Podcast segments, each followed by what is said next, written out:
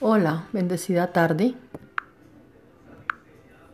Nos dice en su palabra nuestro amado Dios, ciertamente Él llevó nuestras enfermedades y sufrió nuestros dolores, y por su llaga fuimos nosotros curados.